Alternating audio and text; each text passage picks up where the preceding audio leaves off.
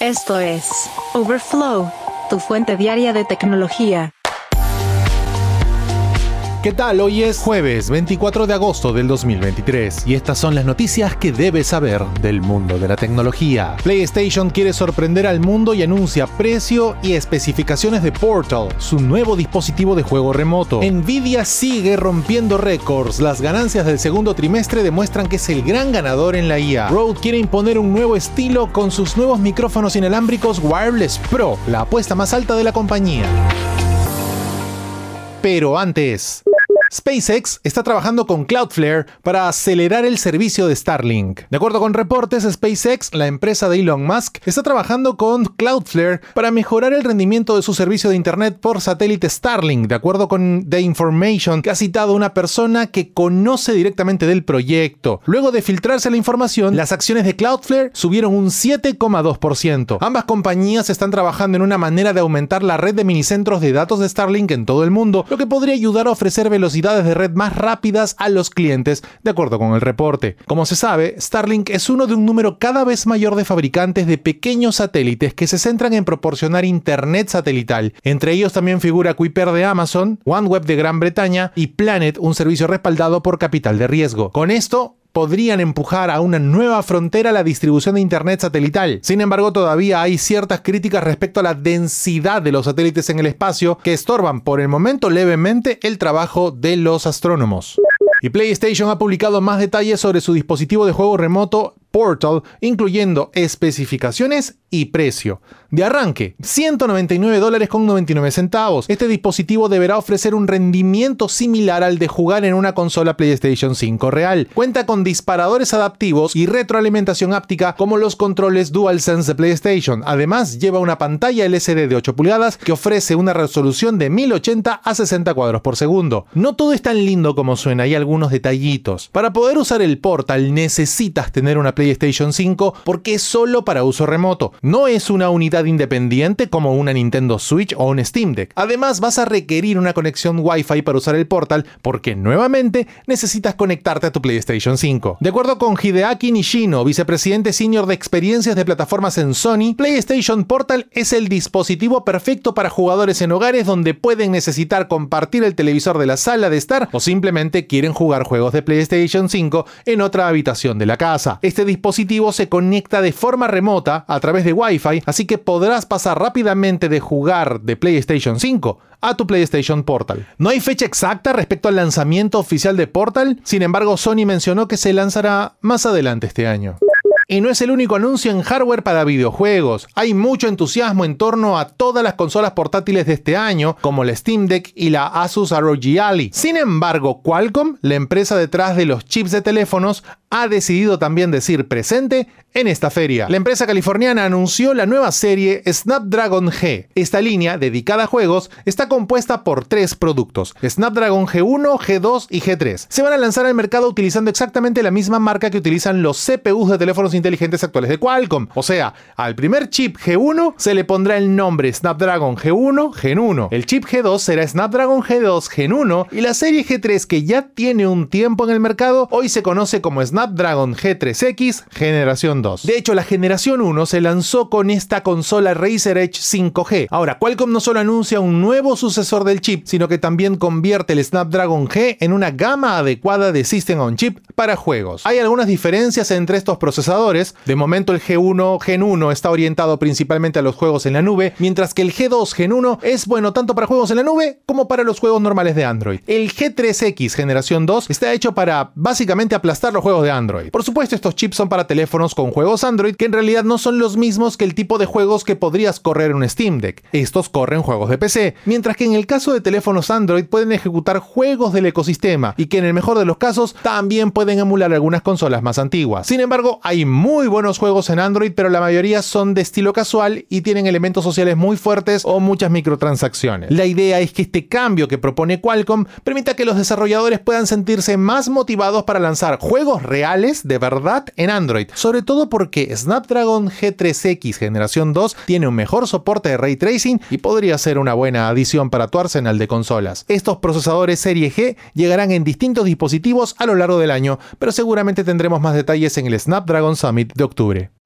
Y otra que ha decidido llamar la atención de la prensa ha sido Rode. La firma australiana ha anunciado un nuevo sistema de micrófono inalámbrico profesional llamado Wireless Pro, con una promesa. Es capaz de ofrecer una calidad de audio de nivel superior en la medida en que Rode afirma de que es el micrófono inalámbrico más potente jamás creado. Pues la compañía de audio señala que el Wireless Pro cuenta con un nivel de versatilidad y un amplio conjunto de funciones que no existen en este momento en otro micrófono. De hecho, en ningún micrófono y no solo en ningún micrófono inalámbrico. Este sistema Wireless Pro, que viene después del reciente lanzamiento de Wireless Me, es un micrófono inalámbrico compacto de doble canal en esencia, pero está repleto de funciones. Para empezar, utiliza transmisión digital de 2,4 GHz de Rode con cifrado de 128 bits, que de acuerdo con la empresa, permite un audio nítido y estable en una línea de visión de hasta 260 metros. Este nuevo equipo utiliza además una capacidad de grabación flotante de 32 bits. ¿Qué significa esto? Que no importa que clipees tu audio, lo puedes rescatar, es como audio crudo. Incluye para esto una memoria interna de 32 GB, lo que significa que incluso si hay una interrupción de audio de forma inalámbrica, habrá una manera de grabar el audio localmente para que no tengas problemas al rescatarlo. Este nuevo sistema Wireless Pro también incluye códigos de tiempo y así permitir a los editores sincronizar fácilmente en postproducción, utilizando algoritmos inteligentes para controlar automáticamente los niveles de audio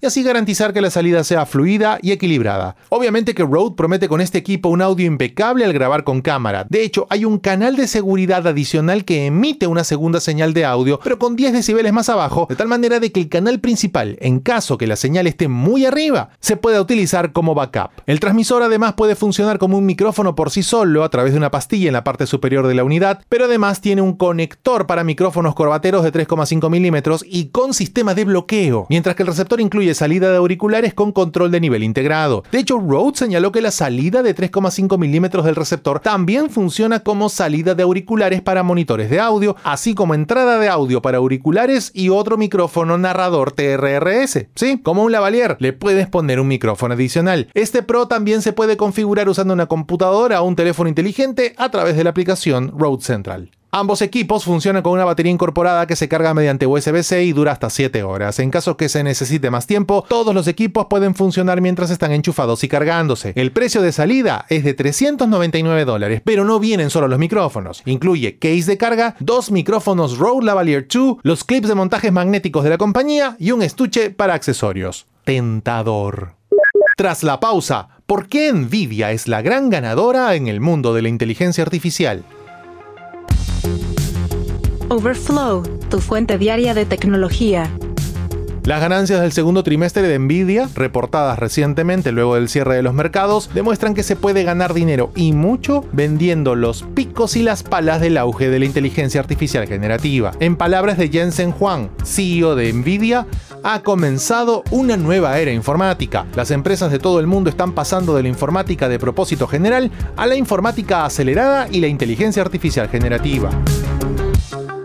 De hecho, Nvidia se ha convertido en el principal proveedor de la industria. Los chips de IA A100 y H100 de la compañía se utilizan actualmente para crear y ejecutar aplicaciones basadas en inteligencia artificial. De hecho, ChatGPT de OpenAI la utiliza. La demanda de estas exigentes aplicaciones ha crecido de manera constante durante el último año y la infraestructura está cambiando para respaldarlas. Ahora, ¿cuánta plata ganó Nvidia? La compañía reportó ingresos de 13.510 millones de dólares solo en el segundo trimestre, una cifra que superó las expectativas de Wall Street y duplicó los 6.700 millones de dólares que se generó en el mismo periodo del año pasado. Incluso analistas del sector pronosticaron ingresos de 11.220 millones de dólares. ¡Qué poca fe! Además, Nvidia informó sobre unos ingresos netos de 6.180 millones de dólares en comparación con los 656 millones que ganó en el mismo periodo del año pasado, una ganancia nueve veces mayor. Los ingresos netos de Nvidia se dispararon incluso desde el primer trimestre cuando reportaron ganancias de 2.040 millones de dólares. La ganancia por acción diluida para el trimestre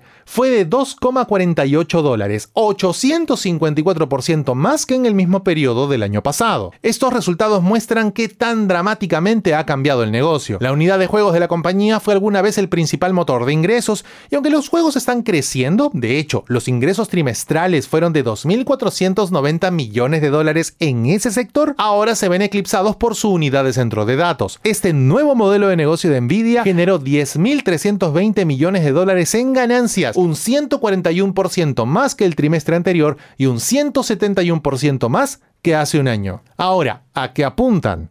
pues la compañía pronosticó ingresos de 16 mil millones de dólares para el tercer trimestre, más o menos un 2% de variación. Geek Story. Un día como hoy, en la historia tech. Y un día como hoy, 24 de agosto del 2011, apenas seis semanas antes de su muerte, el cofundador de Apple, Steve Jobs, anunció su dimisión como director ejecutivo. La renuncia formal de Jobs fue el inequívoco fin de una era para la compañía y una salida muy diferente a la primera vez que dejó Apple en 1985. A Jobs le diagnosticaron cáncer de páncreas por primera vez en el otoño del 2003. Con los años iban a ser evidentes las ausencias de Jobs, quien recibió un trasplante de hígado en 2009. Ese año no asistió al World Wide Developer Conference de la compañía, pero regresó a trabajar en Apple como estaba previsto ese mismo mes. Luego apareció en el escenario por primera vez en un año en septiembre, en un evento para mostrar una nueva línea de iPod. Ya el 17 de enero del 2011, Jobs anunció que volvería a tomar una licencia médica. La última aparición fue en el Ayuntamiento de Cupertino el 7 de junio, discutiendo los planes para la nueva sede de Apple. Finalmente murió el 5 de octubre del 2011 a la edad de 56 años. Geek Story. Un día como hoy, en la historia tech.